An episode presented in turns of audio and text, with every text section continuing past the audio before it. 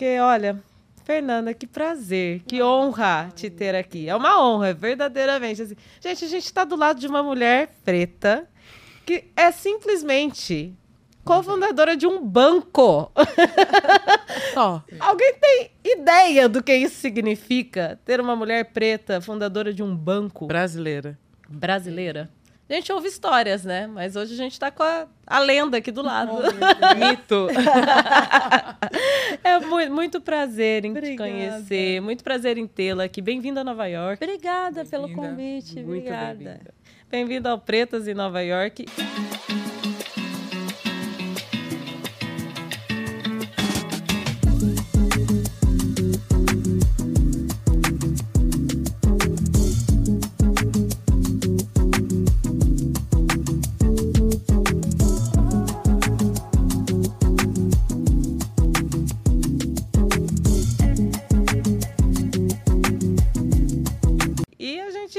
Só para só pra contextualizar aqui, presidente da Associação Afrobusiness e cofundadora e CCO da Conta Black. Correto? Isso mesmo. Aí eu vejo muito. tem- gente, tem um currículo aqui extenso, mas eu vou trazer aqui para vocês só um pedacinho. Conselheira administrativa do Instituto CIA, líder de diversidade na Associação Brasileira de Fintechs e embaixadora da Rede Ibero-Americana de Mulheres em Fintech. É vencedora do prêmio Empre Empregue Afro, Talento da Diversidade e Prêmios é City Jovens Empreendedora? É, empre- empreendedores, é isso? Isso. Depois eu também quero saber um pouquinho sobre o que é tudo isso. E tem, e tem mais aqui um currículo extenso que, por favor, conectem com ela no LinkedIn, nas redes sociais e vamos falar mais sobre isso, porque é uma mulher preta nos representando. Obrigada, gente, pelo convite. Eu tô muito feliz de estar aqui, sem brincadeira. Olha, A gente que agradece. de verdade. sim. Quero começar assim, já vindo. é, eu já li muito, já ouvi muito de você. Muita gente fala de você, mas fala um pouquinho pra gente. Quem é você? Quem é Fernanda Ribeiro? Legal. Eu gosto sempre de me apresentar pelo que eu sou e não pelo que estou, né? Então, eu nasci num berço feminino. Nasci- eu sou a sétima mulher da Casa das Sete Mulheres, né? Uau! É, eu gosto de dizer também que eu queria nascer de fato, né? Porque minha mãe engravidou aos 47 anos usando o DIU. Caraca. E eu nasci. Veio, Feita. veio porque era pra vir, eu né? queria nascer, né? Queria nascer. Aconteceu o negócio. E, e daí eu sou a sétima mulher da casa. É, eu, tinha, eu tenho cinco irmãs. E daí morava mais ah, junto a minha mãe e uma tia-avó nossa que infelizmente faleceu. Mas eu venho desse berço feminino. Gosto de dizer também que eu já nasci mentorável, né? Porque é muita mulher junto e muita mulher cuidando. E, e isso é- foi muito importante na, na minha jornada, na minha trajetória, até que eu chegasse ao meu chamado. É, trabalhei por muito tempo no mercado corporativo, depois fiz uma migração e fui empreender e fui empreender na área de finanças, é, tanto a Afrobusiness quanto a Conta Black são é, a nossa base é formada em sua maioria por mulheres. Ai, que demais. então acho que tem muito a ver com, com o chamado. Eu fico muito feliz de, de ser quem eu sou né? Então sou a caçula paulista casada atualmente mãe de pet mãe do Blequinho Oh, Lequinho! Blequinho, porque até o nosso cachorro é preto ele é todo Amei. preto Amei. e casada com o Sérgio Ah, olha que incrível. Eu, eu acho, eu gosto de quando você faz essa descrição, ainda mais chamando para esse lado, né, de ter vindo de uma casa de sete mulheres. Então, é, pra gente, né, tendo um podcast com três mulheres pretas, ouvir isso é muito significativo pra gente, né? Que lugar de São Paulo você é? Desculpa. Todo mundo acha que não é da capital mas é a capital eu sou a única que puxa o R eu não sei porquê Ah, gente E eu adoro, porque eu me sinto muito representada como campineira. Todo mundo, mas você é da capital? Sim, mas e esse R? Eu, mas eu também eu puxo bastante o R às vezes. Enfim. Inclusive o inglês é meio texano, que também puxa o R. Eu vou ficar quieta porque eu sou mineira, então meu R é bem puxado mesmo. hein? mas eu gosto. Não, mas é lindo, o sotaque é lindo, então tá tranquilo. Deixa eu fazer já uma pergunta sobre a conta Black. Fala pra gente um pouquinho qual que é o diferencial, por que, que é importante ter um banco preto? É para pessoas pretas ou é um banco por pessoas pretas também? As duas coisas, Claro. né? É, então a conta Black ela nasce, eu vou, vou até contextualizar um pouquinho. Ela nasce dentro da Afrobusiness. Afrobusiness fundamos eu, Sérgio e Márcio. A gente fundou no, durante o meu ano sabático e o objetivo era ter uma rede de profissionais pretos, empreendedores, intraempreendedores e profissionais liberais. Então isso aconteceu lá na época em que o LinkedIn não era tão popular, né? Então a gente precisava se aquilombar ali profissionalmente falando. E a gente queria muito uma rede que olhasse exatamente para o financeiro. Então, nosso grande objetivo era gerar oportunidades de trabalho e de renda. Pura e simplesmente. E daí, é, meses depois que a gente começa a formalizar a, Afrobusiness, nós fomos premiados por uma Big Tech, e daí teve uma repercussão de mídia muito grande. E daí a rede, que era só o nosso networking, em pouquíssimo tempo ela já estava gigante. É, como a- a- uma- o programa que gerou maior repercussão foi um programa de empreendedorismo que passa lá no Brasil, no domingo de manhã. É, então a nossa rede chegou a um ponto que tinha mais empreendedores do que o- profissionais liberais e profissionais que estavam dentro das corporações. E daí a gente resolve focar em empreendedorismo, mas focar no empreendedorismo voltado à conexão. Né? Então, como o nosso grande objetivo era gerar trabalho e renda, era voltado para a conexão. Então, a gente não ensinava as pessoas a empreender, nada disso.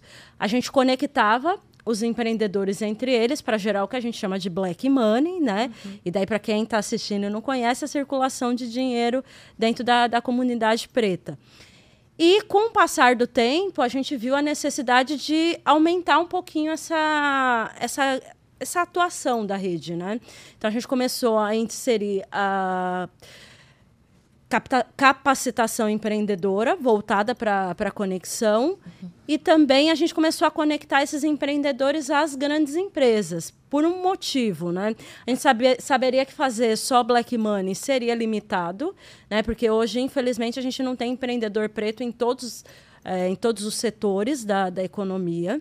E daí a gente começou a, a conectar esses empreendedores pretos capacitados à cadeia de fornecimento de grandes empresas.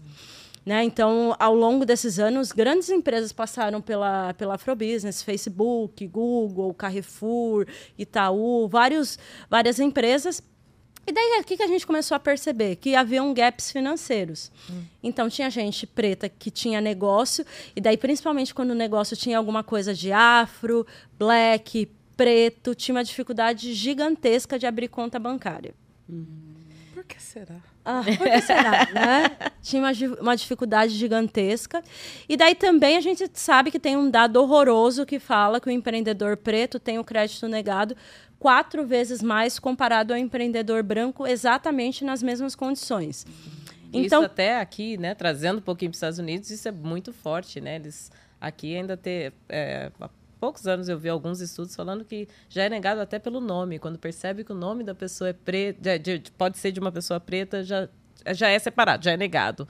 Endereço já é negado. Então Sim. todos esses processos seletivos, Ah, se a pessoa conseguir se apresentar e aí ela, né, notada que é, nota-se, né, ao, ao ver a imagem que a pessoa é preta, negado. negado. Então, no Brasil, a gente vê Não que podia ser diferente, né? É. podia, né? Né? Nós somos Podia, bem, nós né? somos 56% da população, né, gente? É. Aqui é 16, então podia ser Não diferente, é, mas, mas não, não, não é. Não é, infelizmente. Continuamos. E daí, quando a gente começou esse processo de conectar as grandes empresas, é, a gente via, e isso era um impeditivo, né? Porque a gente sabe que o empreendedor negro, ele não começa do zero, ele já começa do menos dois, ele já começa devendo para um monte de gente, é, já começa bem difícil, né? A nossa jornada empreendedora não é tão romântica é, quanto a das pessoas brancas.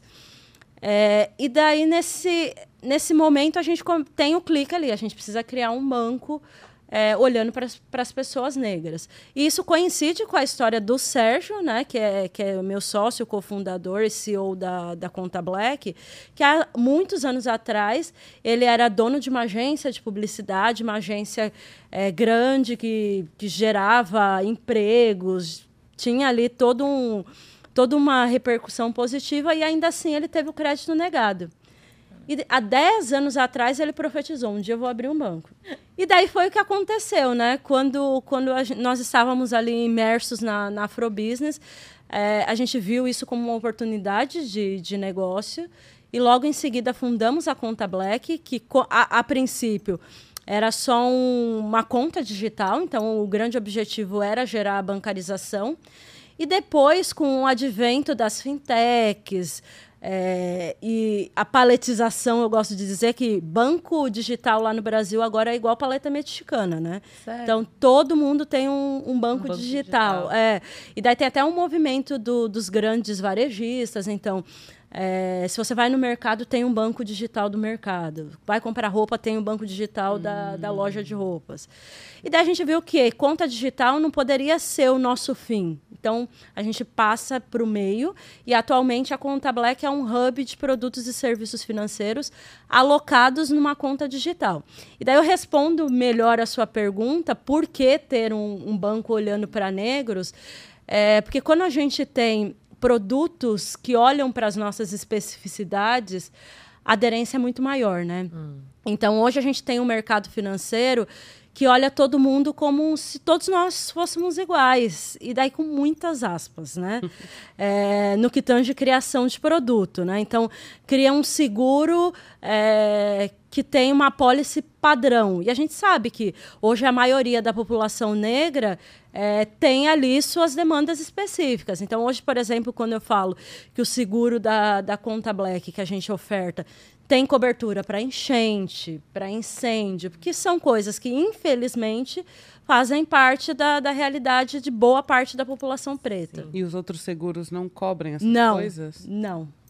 Ah, então Sim. se você mora numa, numa região de risco, é Exato. simplesmente tudo perdido. É, perdeu.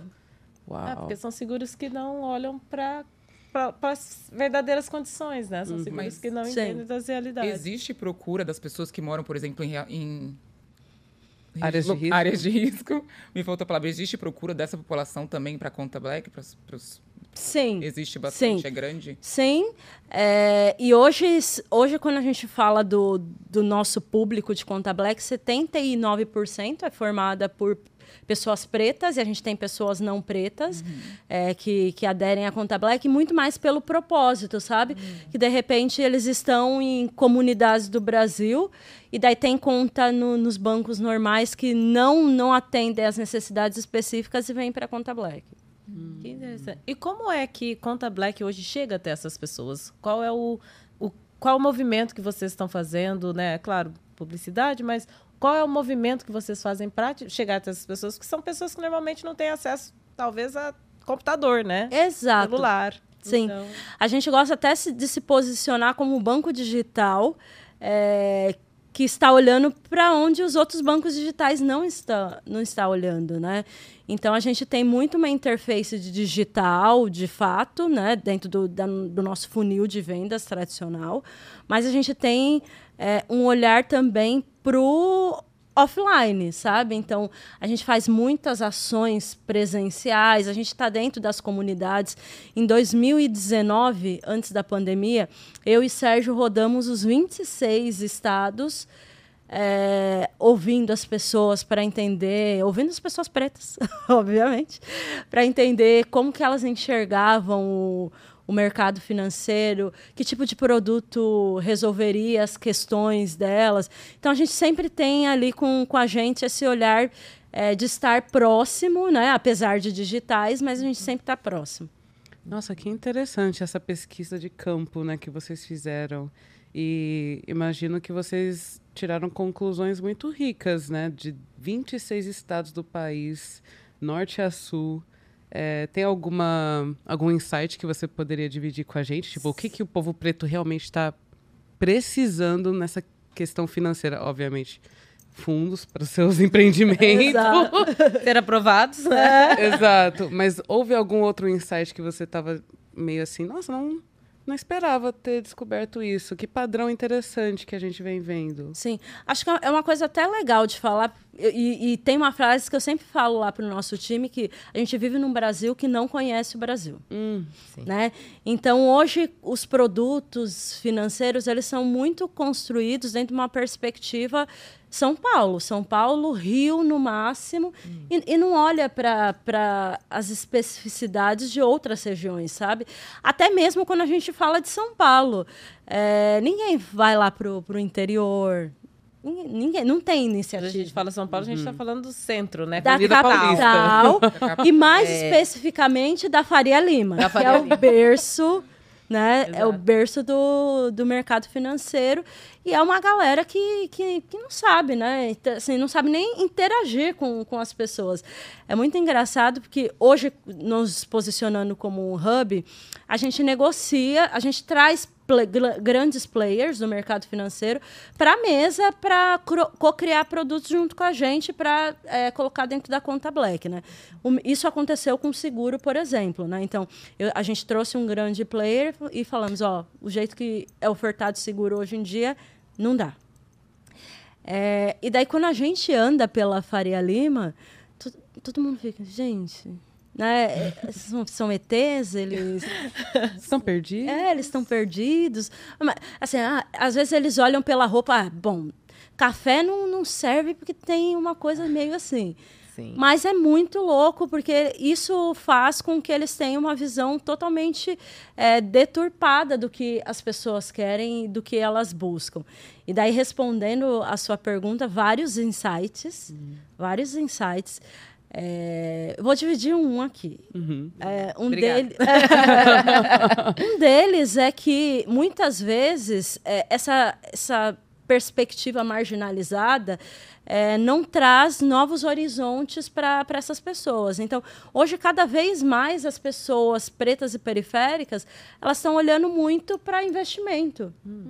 E não tem hoje nenhum veículo que, que olhe para isso, né? Então, hoje pessoas pretas falando sobre educação financeira, temos é, poucos players, né? Então, acho que não enche uma mão. Então, tem Nath Finanças, tem a Gabi é, Mendes, tem ali alguns players que são poucos, né? É, e e a- as- o que é mais popular, né, são aqueles Faria Limers falando sobre investimento. Então, mas existe uma procura muito grande é, sobre isso, sabe? Ah, quero pensar no futuro. Quando a gente a gente tem um olhar também de, de não só conversar pessoalmente com as pessoas, mas a gente ouve muito, lê rede social, lê mensagem, a gente lê muito. É, e, a gente- e a galera tem essa percepção de que precisa olhar para o futuro cada vez mais. E isso eu vejo também como uma coisa muito positiva. E ah, eu não, não sei, você está falando dessa parte de olhar para o futuro, né? Que as pessoas chegam até vocês com esse olhar de, do, do futuro. É, eu fico pensando na realidade da minha família, por exemplo. Olhar para o futuro seria fazer poupança, não seria fazer investimento. É perceptível essa movimentação, esse, sabe, essa mudança de comportamento hoje nas famílias pretas de que poupança pode ser uma saída, mas o investimento é o que realmente é agora Sim. Está acontecendo isso ainda? Está bem lento. Não, eu não acho que, que está tão lento e eu, te- eu atribuo alguns fenômenos por trás disso, sabe? Então, acho que a primeira coisa, de fato, por muitos anos, as pessoas entendem. Quem investia, in- investia não, né? Guardava. Guardava dinheirinho? É, era por meio de, de poupança embaixo do colchão e, e tudo mais, né? Só que hoje, quando a, a gente vê uma ascensão da, da população negra, e não ascensão no, no sentido é, chegamos ao topo, sabe? Porque quando eu ouço essa frase, eu falo, gente, ainda está muito longe disso. Desculpa. É, mas uma ascensão, eu digo, ocupação de novos espaços pelas pessoas mais jovens e também acesso à educação é, num nível mais alto. Então, sempre tem ali, toda família tem ali o seu primeiro preto que frequentou, que, que está na, na faculdade, né? E, as- e essa galera jovem acaba trazendo esse insight. Não, mãe, não, não é, não é assim que funciona. Então, é, a- através desse, desse fenômeno, a gente vê. Então, hoje, por exemplo, a gente tem Uma das nossas clientes mais velhas tem 79 anos, que é a dona Neuza. Nós somos a primeira conta digital da vida dela, uma mulher demais. preta. É. E, Não e ela veio. Facebook. Eu acho que não tem, não. Olha, Não tem, não tem. É. Tomara que ela nos assista. É, mas ela foi a nossa primeira conta digital. E, inclusive, tem um vídeo lá no, no YouTube da Conta Black com ela. E é um diálogo dela com o filho dela. Exatamente ele falando, não, mãe, e, e como que foi? Como que foi? E, e foi um diálogo involuntário, ele mandou pra gente. Mãe, como que foi o negócio? E ela contando dela. Meu Deus, eu, eu baixei o, o aplicativo, coloquei o dinheiro lá, fui mandar pro meu outro filho e fez o barulho, pum! O dinheiro apareceu lá na conta dele. Que graça, maravilhosa. E, e esse vídeo, acho que mostra exatamente essa nova realidade, sabe? Então, tem as pessoas mais jovens trazendo esse esse conhecimento e essas novas oportunidades para as pessoas mais velhas, sabe? Eu acho que para as próximas gerações, as pessoas já vêm no, no drive de não, é, poupar é, não é só guardar na poupança, é investir, porque o dinheiro o- é totalmente diferente o tipo de rendimento. Incrível.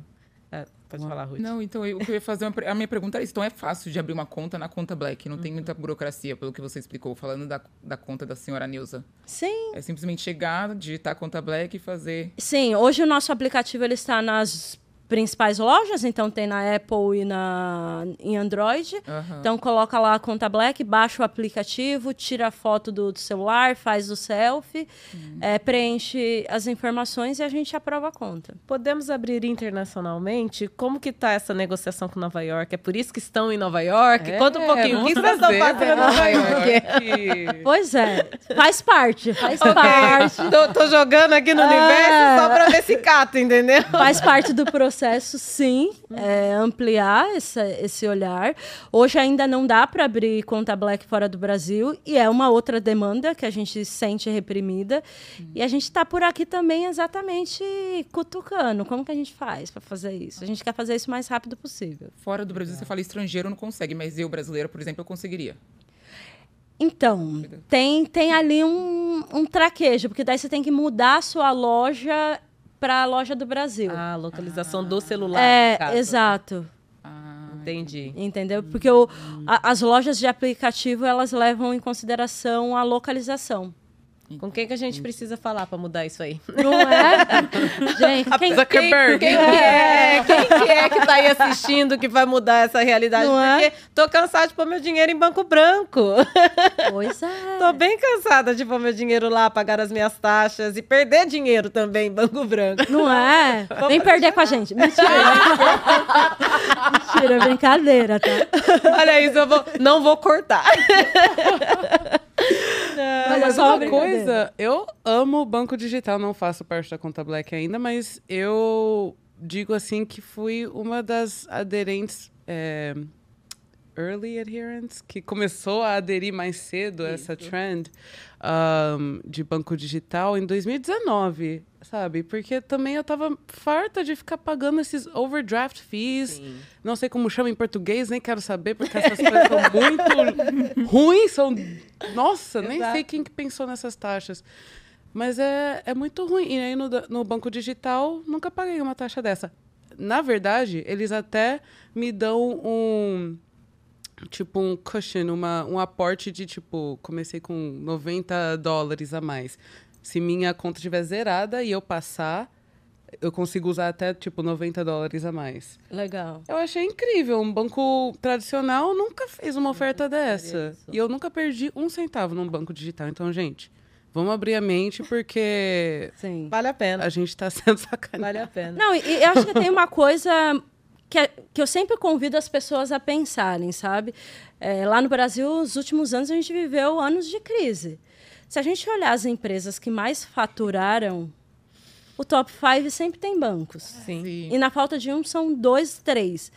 Então, é, se tem alguém enriquecendo em cima da tragédia alheia, é sinal que a gente precisa repensar os nossos hábitos também.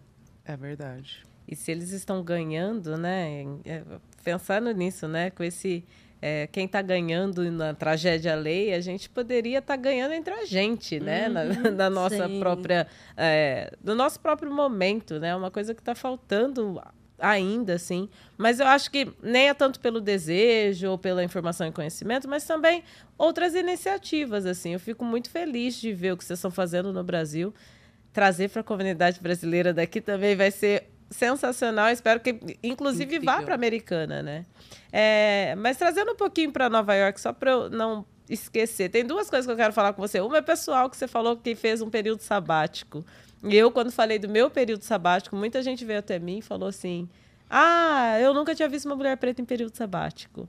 Então, eu quero, eu quero falar com você já já sobre isso, mas para não perder essa questão de Nova York, é, eu queria queria saber assim se vocês já fizeram alguma pesquisa de campo até para entender, assim como vocês fizeram a pesquisa de campo no Brasil, né, para ver necessidades, se vocês já iniciaram uma pesquisa de campo com Nova York, assim, com a população é, preta em Nova York, assim, dessas necessidades. Porque quando eu cheguei aqui, eu não podia abrir conta de banco. É, eu, eu, eu, vim para cá como turista, não podia abrir conta de banco e não tinha informação. Depois mudei para estudante, eu não podia ter conta de banco, porque senão a imigração ia perguntar como que eu estou movimentando esse sim, dinheiro, sim. né? E eu sei que eu já vi algumas entrevistas, vocês se inspiraram nesse, no movimento do, do Black Money de Nova York. Então, sim como tudo isso entra numa caixinha? Black money, necessidades da população brasileira, conta black, como que isso tudo entra Nova numa York. caixinha? É, Nova York. Que é, que é, uma caixinha que tá gigantesca, né? Incrível. que a gente agora é parte disso, é um então. é baú, não é Sim. É, eu acho que vem muito da. Então, por que porque olhar para black money e olhar para o financeiro da população preta, eu acho que eu gosto primeiro de falar que a gente precisa entender contexto histórico, que o daqui é totalmente diferente do de lá, uhum. né, desse contexto de pós-escravidão, e que aqui as pessoas foram obrigadas, as pessoas pretas foram obrigadas a abrir o seu próprio Sim. banco. E depois até, inclusive, quero fofocar com vocês sobre isso para entender como, como que são os bancos pretos daqui. É, mas a gente sim se inspirou nesse, nesse processo quando a gente começa a olhar ao nosso redor e não tinha nenhum banco fundado por pessoas pretas lá no Brasil. Não tem. É, e daí o, o fato da, de surgirem fintechs, acho que a gente viu como uma oportunidade, porque facilitou as coisas no que diz acesso mesmo. Uhum. Então, hoje, para abrir um banco né, formal lá no Brasil, você vai gastar no mínimo 45 milhões de, de reais. Que não é o nosso caso, né? Só para abrir um banco formal, um banco uh, offline seria, Isso, né? Isso, exato. E aí, 45 milhões. 45, e são 45 milhões que tem que ficar no lastro. Então, nem faz parte do business. Ah, é. é só para abrir. É, só para abrir. Para deixar de collateral. É. Uau. E daí, com, com o surgimento da, das regulamentações de fintech, facilitou bastante. Né? Então, hoje a gente tem diversas possibilidades de empresas de tecnologia e finanças a custos bem mais baixos. Inclusive, hoje em dia tem um. É, como que eu posso dizer? Tem, tem uma escala, né? Então, ah, com X de lastro você consegue abrir uma IP, que é uma empresa de pagamentos. Uhum. Então, cada, cada range né, tem um, um, um uma empresa específica da área de finanças regulamentada. Então, hoje a gente funciona como fintech regulamentados, muito inspirados ali na, nessa questão. É, a gente já nasce com esse olhar de black money desde o, desde o começo, porque sim, a gente queria um banco para a população preto, um banco de pretos para pretos. O nome black vem disso, é, e vem black de dois com dois significados. Primeiro, inverter a pirâmide social, né? Porque hoje lá no, no Brasil só tem cartão black algo em torno de 5% da população. A gente queria inverter, colocar gente preta, todo mundo tendo cartão black. Agora a gente tem cartão black. Exato. E daí, quando a gente. E é muito engraçado, fazendo parênteses, quando a gente emitiu os primeiros cartões black, nossa, os feedbacks eram incríveis. Meu, eu tenho um cartão black, eu tenho um cartão preto ah. e tal. E, e, era muito legal, né? Era extremamente empoderador. É, então a gente nasce ali nesse, nesse berço de, de black money, sabendo que existe muito para fazer. Então, hoje lá no Brasil tem diversos players. Então, é, diversos olhares diferentes para Black Money. Então, tem o olhar de startups, tem o olhar mais social, tem o olhar voltando, voltado para empreendedorismo. E a gente entende que, que esse ecossistema ele precisa funcionar hum. e uma hora essas iniciativas todas se unirem, sabe? Sim. Mas é importante todo mundo é, capilarizar, sabe? Então, é, hoje aqui são vários bancos liderados por pretos, né? Então, a ideia é que lá no Brasil, num médio prazo, existam várias contas é, com pessoas pretas, né? E, e, a gente até, inclusive, conversa com, com as outras fintechs lideradas por pretos, porque essa, essa tem que ser a lógica, né? É, tem um mercado gigantesco. A gente está falando de 57% da, da população.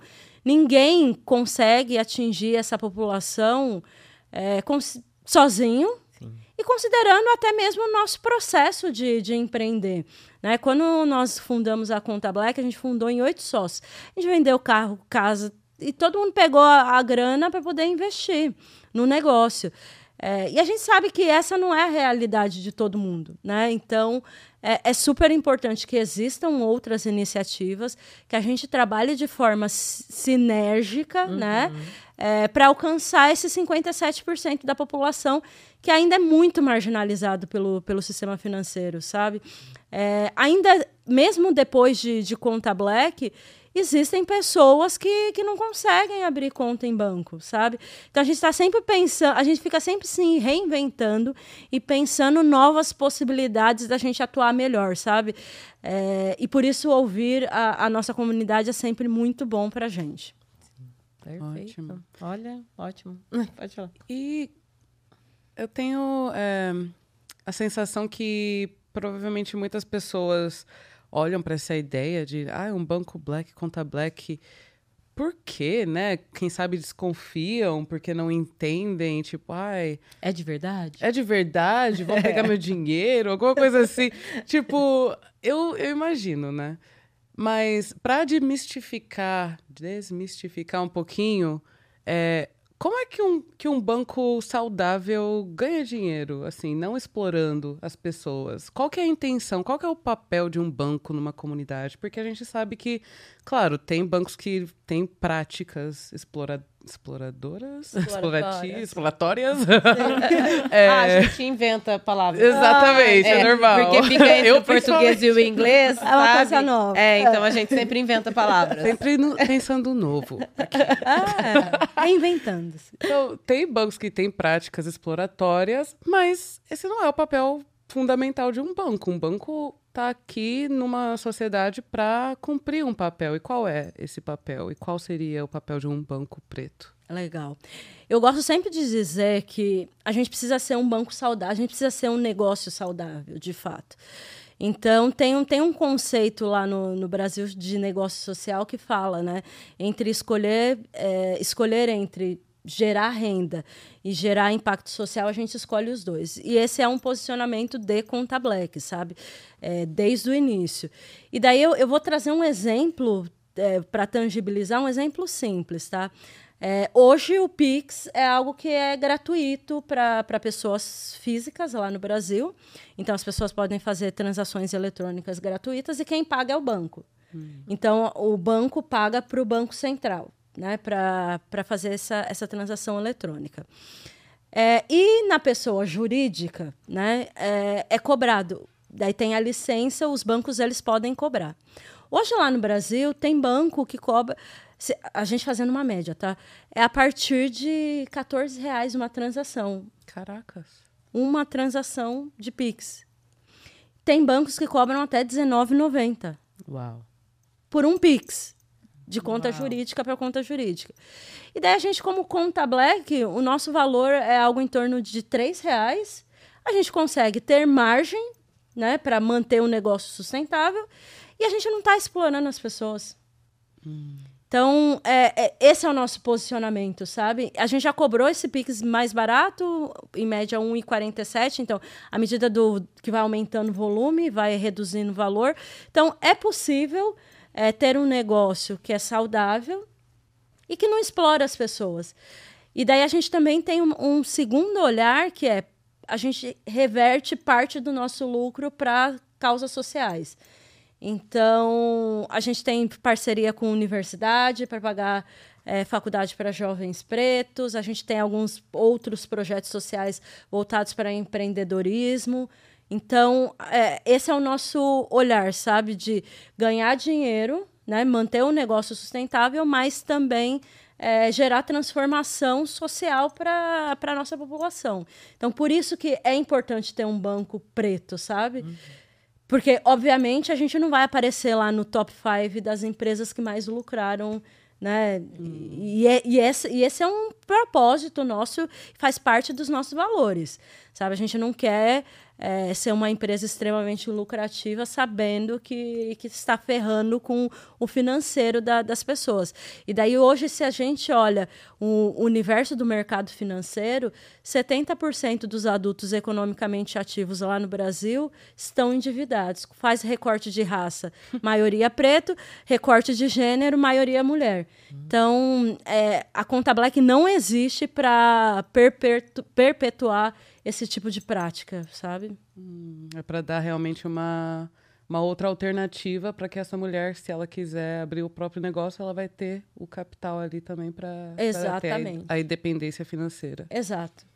Oh, excelente. Nossa, eu ia perguntar, inclusive, dos desafios como conta Black, mas não sei se você Sim. já comentou. Uhum. Porque você acabou de comentar que a maioria da população é preta, a maioria população, a maioria dos seus clientes são pretos, e ao mesmo tempo a maioria da população que está endividada também é preta. Aí como que você concilia isso? Eu entendi que você também acaba fazendo não taxação como os demais brancos, mas existem outras coisas também que o Banco Black oferece, não sei. Sim, para facilitar esse processo. Sim, é, eu acho que toda a criação de cada um dos nossos produtos tem esse olhar de, de facilitar a vida. Então, é, é, é, super importante ter uma equipe que tem pessoas pretas exatamente Sim. por isso, sabe? Porque, e, e, pessoas pretas de diferentes realidades, sabe? Então, hoje, quando a gente olha o time de Conta Black, tem gente que mora é, em São Paulo, mas tem gente que é de fora, tem gente que tem a origem de fora, então vem de Nordeste. Então, a, a, gente tem um time de fato diverso, olhando diversos aspectos, sabe? Então, isso ajuda nesse processo de criação de produtos é, que atendam essas demandas específicas. E daí, falando sobre desafios, a gente tem vários desafios, inclusive por atender a, a população preta, não significa que a gente não apanhe, tá? A gente apanha pra caramba. É, a gente tem ali um nível de exigência da, da população preta também, é, que é forte. Às vezes eu recebo. Caramba, gente, vamos ajudar os irmãozinhos. é isso isso. É, mas, mas é isso, né? É, a gente abre diálogo, né? Então, Sim. talvez as pessoas. E a, a gente até entende a, a, os, os os murros que a gente leva. Acho que é até maravilhoso, né? Porque todo, todo momento na história, né? Tentam nos calar, todo momento. Ah, a gente não pode falar, a gente não pode reclamar, não tem direito de consumidor para povo preto, não tem. E de repente vocês têm um negócio, né? Que é um, um banco para pessoas pretas. As pessoas pretas estão ali exigindo né, direitos e qualidade. Eu, eu acho isso ó, Desculpa, não, não. ruim para vocês, mas eu acho ótimo. Não, mas assim, mas você sabe que eu gosto também, porque eu venho de uma cultura de, de feedback, então eu hum. acho muito importante feedback. Exato. E no, normalmente a galera brasileira, ela nunca fala que, que não gosta de uma coisa, né? Hum. Ah, é legalzinho. A gente falou disso com a Cris é, com a Cris, também. É. Ninguém fala, não, não gostei, tá ruim. Mas a gente apanha. A gente apanha pra caramba, mas é bom porque a gente apanha e vai tentando melhorar, sabe? E, e, a gente promove diálogos. Esses dias eu estava contando, quando a gente lançou a conta Black, é, um influencer ele fez um textão enorme falando, né? Ah, mas por que, que tem que ter preto? Não sei o que. Fez um textão enorme. E daí eu li aquele texto. A gente lê o texto e cada hora a gente lê com um sentimento diferente, né? Então, o primeiro foi, puta que pariu. Daí depois eu falei, vou ler de novo. Li uma. É, ele tá certo. O terceiro, não, calma. E daí depois, é, depois de que eu li umas cinco vezes, eu liguei. Eu, gente, alguém tem o telefone dele, chamei ele para tomar um café. E a gente teve um café de mais de duas horas. Uau. E daí, no final, ele já saiu com uma outra percepção, sabe? Mas a, o texto dele era criticando ter o Conta Black? Ou... É, uma, criticando ter uma iniciativa preta voltada para o financeiro, sabe? Como se a gente fosse perpetuar o capitalismo. Uhum. Entendi. Ah, Interessante, ok. a gente tem que usar do capitalismo pra se mover, né? Não adianta. É, gente, é o que Exato. é, por Vivemos enquanto. uma sociedade capitalista. Exato, exato. Até a gente vencer o Matrix, é isso que temos. E daí, esse café que era meia hora, e porque ele só tinha concebido pra mim meia Ah, eu tenho meia hora pra um café. Então tá bom. Durou duas horas e, e foi super, super incrível. Eu ainda saí de lá com insight para o produto. É, tem um produto que tá na, na nossa esteira de roadmap que ninguém olhou pra isso até agora. Olha. É, e isso foi quando a gente lançou a conta Black. E desde, desde a, do lançamento, ok, Sérgio, o, o Sérgio fala sobre a questão de foco, né? Então a gente tem que focar no- em cada um dos produtos. Mas um dia a gente vai lançar esse produto. Até agora ninguém olhou. Nem as fintechs pretas. Então agora você tá Caramba. colocando no universo. É. Lancem. É, eu vou lançar. Lança. Não, a gente vai lançar. Eu estou falando que eu isso porque a gente vai lançar já o ano que vem. Ah, minha que Você é vai um- voltar pro lançamento. Vou voltar pro lançamento. Tá ótimo. E daí tive insights de negócio, a gente conversou e até hoje ele é uma pessoa muito querida, assim. Ele sempre Ele é, não abriu a conta? Ele abriu conta. Ah, tá. Então. E ele sempre dá feedbacks muito respeitosos, assim. Hum. Não, no sentido, ah, e se vocês fizessem isso?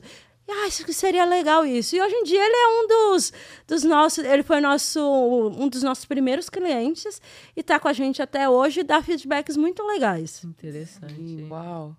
Olha. Mas, gente, isso...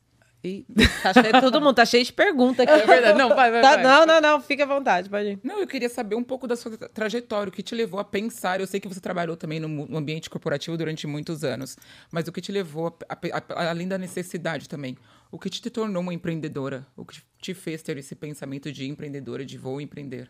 E aí até volta na questão, né? na sua Voltando na questão de quando você fez o seu período sabático, né? Porque você estava no corporativo, burnout, Sim. período sabático e depois, então é isso. É. eu acho que volta essa nessa transição- questão Sim, da, é, da pergunta acho, da é, Ruth. Eu acho que é sobre contar um pouquinho sobre a transição de carreira. Trabalhei por muitos anos no, no corporativo como executiva de companhias aéreas. E à medida que eu ia subindo de, de cargo, eu cada vez menos via pessoas parecidas. Então, eu já estava num universo que não é muito preto. Né? Então, o universo da aviação já não é preto. Eu trabalhava em terra, não, não era nem comissário. Era menos preto ainda. Né? É, se você for olhar as faculdades de turismo, as de engenharias mais tradicionais são caríssimas. Então, é, é um universo pouco acessível né, para a nossa, nossa galera. E à medida que eu ia subindo de cargo, eu via cada vez menos pessoas pretas, até que eu cheguei num teto de vidro, né, o que a gente chama ali de teto de vidro, que eu não conseguia mais ascender. E esse período coincidiu de eu ter um o meu chefe, né? Ele era extrema, ele, ele era o combo. Então ele era machista, xenofóbico, racista. É- Era o combo completo. E na, na companhia onde eu trabalhava, você só podia mudar de área com autorização do chefe. Então, eu gostava muito do, do lugar onde eu trabalhava, gostava das pessoas, eu gostava do meu time, gostava dos meus pares, mas eu não tinha.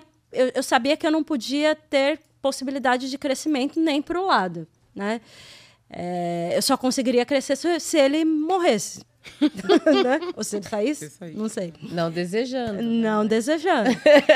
É, essa era a minha única possibilidade, porque ele verbalizou dele, não, Fernanda, você é muito boa. Eu não vou. Tanto é que chegou a ter uma oportunidade de um cargo numa outra área, a pessoa me indicar ao ponto de eu nem ter que fazer entrevista, sabe? Eu ia para uma outra área dele, falou assim: não, eu não vou assinar para você. ir. Não vai. Você é muito boa, eu quero você aqui comigo. É, a escravidão moderna, né? Então Exato. ele tinha algemas diferentes, É. né? E daí esse processo foi começando a ficar doloroso, né? E eu traba eu tinha uma carga de, de trabalho gigantesca. Eu trabalhava 18 horas por dia, em média. E depois também trabalhei, cheguei no momento de trabalhar viajando, que é pior ainda. Até que eu tive uma crise de, de ansiedade num domingo antes de ir pro, pro trabalho, numa semana que antecedia uma viagem grande que a gente ia fazer também com, com o time. E daí eu passei mal, e daí nessa de, de passar mal, eu fui fazer o check-up. Fazia muito tempo que eu não fazia, porque eu estava trabalhando. A minha ocupação era trabalhar e aos finais de semana descansar para poder trabalhar mais a, no outro final de semana. Essa era. Uma vida bem americana. Essa, é, essa era a minha rotina. E daí, é, quando eu fui para o hospital para eles fazerem o check-up para ver o que, que tinha acontecido, porque hoje em dia não é tão popular. Hoje em dia é mais popular, né? Você saber identificar o que é uma crise de ansiedade. Mas naquela época eu achei que eu estava infartando e eu tinha sintomas muito parecidos com, com infarto. E daí a gente foi fazer um exame, eu descobri um nódulo que eu nem tinha me tocado. Ideia. Tipo, e era um nódulo que era perceptível. Hum. E eu não tinha sentido. Tamanha ali a minha a minha rotina exaustiva. E daí, ali, naquele momento no hospital, o hospital já é um lugar que traz ali reflexões. Da vida, né? É, tipo, da vida. O que você está fazendo? O que, que eu estou fazendo da minha vida? Olhei para aquela luz branca e falei, o que, que eu estou fazendo da minha vida? é, daí eu decidi que aquilo era o que eu não queria mais. Né? A gente toma muitas decisões baseadas no que a gente quer, mas nunca no que a gente não, não quer. quer. Hum. E eu sabia que eu não queria mais aquela vida. É, e daí lá no hospital ele não parava de me ligar. Gente, nem pra não, isso. Não, porque eu era responsável por cuidar da, dos dados, da, das apresentações do C-Level e tal. E daí ele ficava, não, mas você sabe, né? Eu sei que você tá doente, mas semana que vem tem a viagem. Nesse nível. É. Eu falei, gente, eu não quero mais isso daqui pra minha vida, não. E daí, eu ainda fui super parceira né, da, da empresa, porque eu preparei a pessoa que ia ficar no meu lugar. E daí esse olhar financeiro também foi super importante. Eu me programei financeiramente. É, eu acho que talvez esse seja o motivo de muitas pessoas pretas não, é, não nunca, nunca pensarem em sabático, né? Porque tem a questão financeira. Então eu me programei financeiramente para não trabalhar e manter a mesma renda por, por todo esse tempo, é, de um ano, né? Pelo menos.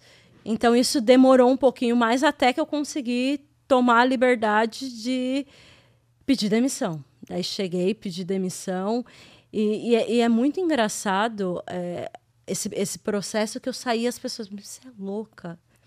Por que você está numa das maiores companhias aéreas?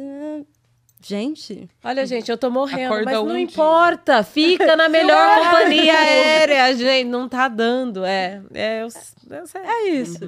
e foi, e daí no meu ano sabático, o Sérgio atrapalhou meu ano sabático. atrapalhou. Vamos não creio. aqui. É. Desce. É, e daí ele veio com a ideia da, da Afrobusiness, me chamou para participar. E daí tudo aquilo. É. Daí voltamos lá pro começo da, da história. Mas eu consegui ficar uns oito, nove meses sem trabalhar. Ah, excelente. E daí, nesse tempo, eu também me dediquei a conhecimentos amplos, sabe? Então, eu fiz hum. cursos de, de estatística, fiz cursos aleatórios, idioma, fiz um monte de curso aleatório. E daí foi super legal é, para ampliar me, meu olhar de mundo, porque eu queria, eu sabia que eu queria trabalhar com alguma coisa que gerasse propósito. Eu não queria trabalhar só por trabalhar. É, só por trabalhar. E daí eu, eu queria também trabalhar em alguma coisa que fosse estruturada, sabe? Então, e aí quando o Sérgio traz a, a ideia da Afrobusiness, interrompe meu ano sabático e daí eu mergulho naquilo e não sei mais parar de empreender. Foi uma ótima interrupção. A gente só não fica brava por isso. É. Porque foi uma ótima interrupção. É, tem um super. Um, super empreendimento mesmo. Eu, eu, eu sou sua fã, assim. Eu acho que nós três. Ah, nós somos super Verdadeiramente, assim. É muito, é, é muito legal te ver e ter essa referência, assim. Uma referência tão próxima.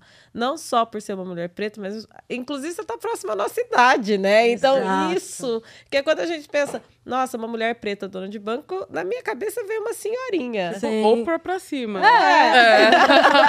Só poderia ser ela. Exato. Então, assim, obrigada por nos representar tão não. bem, sabe? Então, não, é, é, é, grandioso isso pra gente. Acabei de receber o sinal aqui que a gente tá com pouco tempo, já tá, já, a conversa é tão boa que Passou já, rápido. já foi uma hora, assim, e a gente tá aqui já, né, conversando é, esse tempo todo. Eu tinha muitas questões. A gente pode. Você pode voltar, por gentileza, tá? Para a gente terminar de bater esse papo.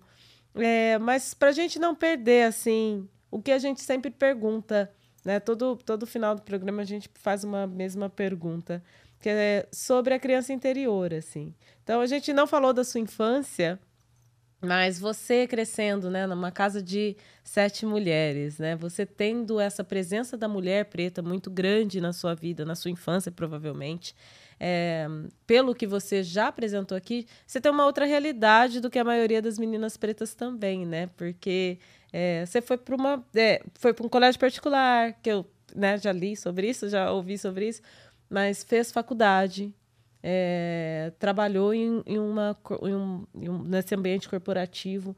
Não é a realidade da maioria das meninas pretas. Mas mesmo assim, eu tenho certeza que, como toda menina preta, você teve suas questões. Sim. Então, se puder falar um pouquinho de algumas das questões e também uma mensagem para essa menina preta que passou né, por essas questões, é, seria bem bacana assim para gente. Então, o que você falaria para sua criança interior hoje? Que legal. Bom, acho que na minha infância eu tive algumas questões é, e, e, acho que foi super importante esse, esse berço feminino, porque querendo ou não, elas me blindavam de, de algumas situações, né?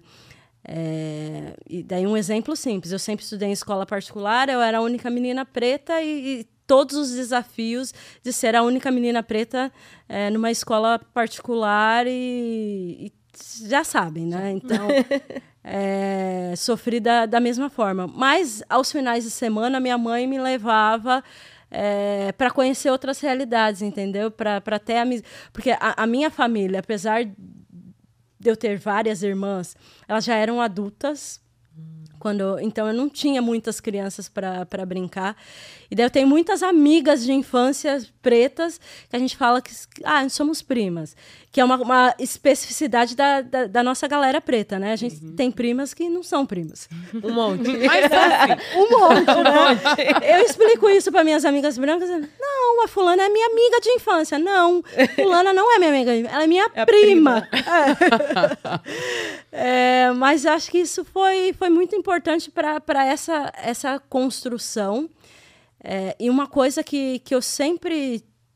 Quando, quando eu olho aqui para essa Fernanda da, da infância, é, eu sempre olho dentro de algo que eu faço muito hoje, que é esteja no, nos lugares, ocupe os lugares. É, não existe um lugar que não é para você, então você entra lá e traga outras pessoas. Hum. Porque é, é, super importante isso, né? Porque muitas vezes tem gente que ocupa o espaço e ocupa o espaço. Não, para mim é sempre é, numa perspectiva de colaboração é, e é muito engraçado porque hoje em dia eu tenho amigas de trabalho, né? Então, por exemplo, a Adriana da, da Feira Preta, inclusive ela, ela vem para cá essa semana, hein? Olha só, Adriana! É. Adriana! Ela vai estar aqui essa semana. Ela é uma amiga de trabalho, né? Então, a gente se conheceu trabalhando, somos amigas e, e a gente trabalha muito bem juntas. Que é isso, né? Esse olhar colaborativo e de vamos fazer juntas. E, e, eu acho que isso é uma coisa que eu trouxe ali de criança, desde cedo, sabe? Porque eu tinha esse negócio de fazer pontes, sabe? Eu queria juntar as minhas amigas que eram muito ricas com as minhas amigas que não eram. Sabe? E eu também queria. Não, mas espera.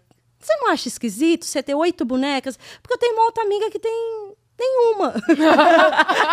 né? Então, tipo, eu já sempre gostei de, de gerar essas pontes. Ah, você precisa conhecer ela, a gente vai brincar todo mundo junto.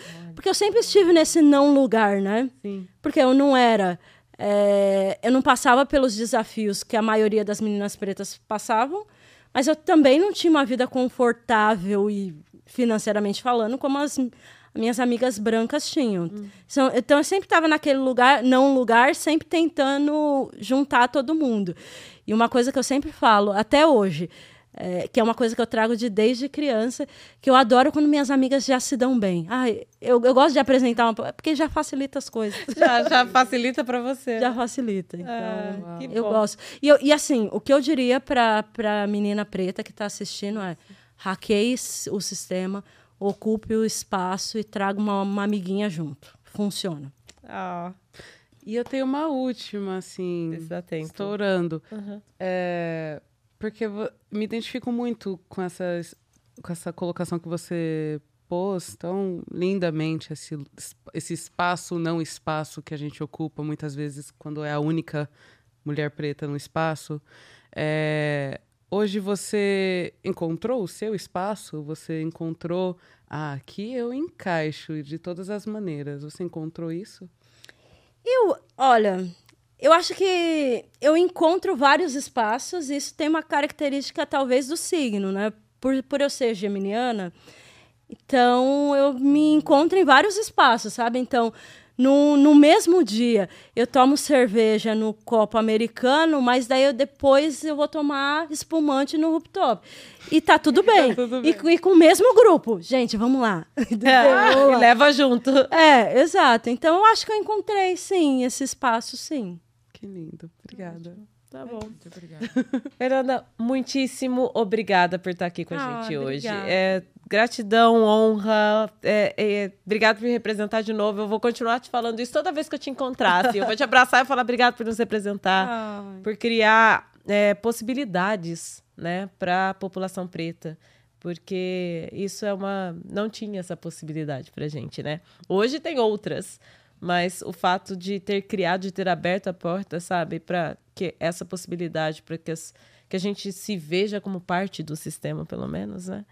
É, você, junto com o Sérgio, vocês criaram isso. Então, obrigada. Obrigada por trazer isso pra gente. E todos vocês aí que estão assistindo a gente, ouvindo a gente, tá no Brasil, Vou fazer, vou fazer public agora. Abra sua conta black. Sim, Pare de pôr dinheiro nas contas brancas. Abra sua conta black. É importante. E vocês vão ter benefícios com isso. Não é só uma publi de porque a Fernanda tá aqui, o Sérgio tá sentado ali. Não. É porque é pro seu próprio benefício. É pra, pra gente movimentar o nosso próprio dinheiro. Então, abram sua conta Black, tá bom? Último publi aqui. para quem ainda não seguiu uh, a gente no YouTube, para quem não foi lá, deu like no Instagram, aliás, seguiu no Instagram, deu like, é só no sininho. Pretas em Nova York, em todas as plataformas, incluindo o LinkedIn. é só você ir lá. Aperta, vai lá, gente, aciona o sininho, se inscreva no canal, segue a gente, apoie, apoie o projeto. Para a próxima temporada a gente está aqui. Muito obrigada, meninas. Obrigada. obrigada. Pretas em Nova York, gente. Até o próximo. Até a próxima semana. Até. Ah, eu amei, gente.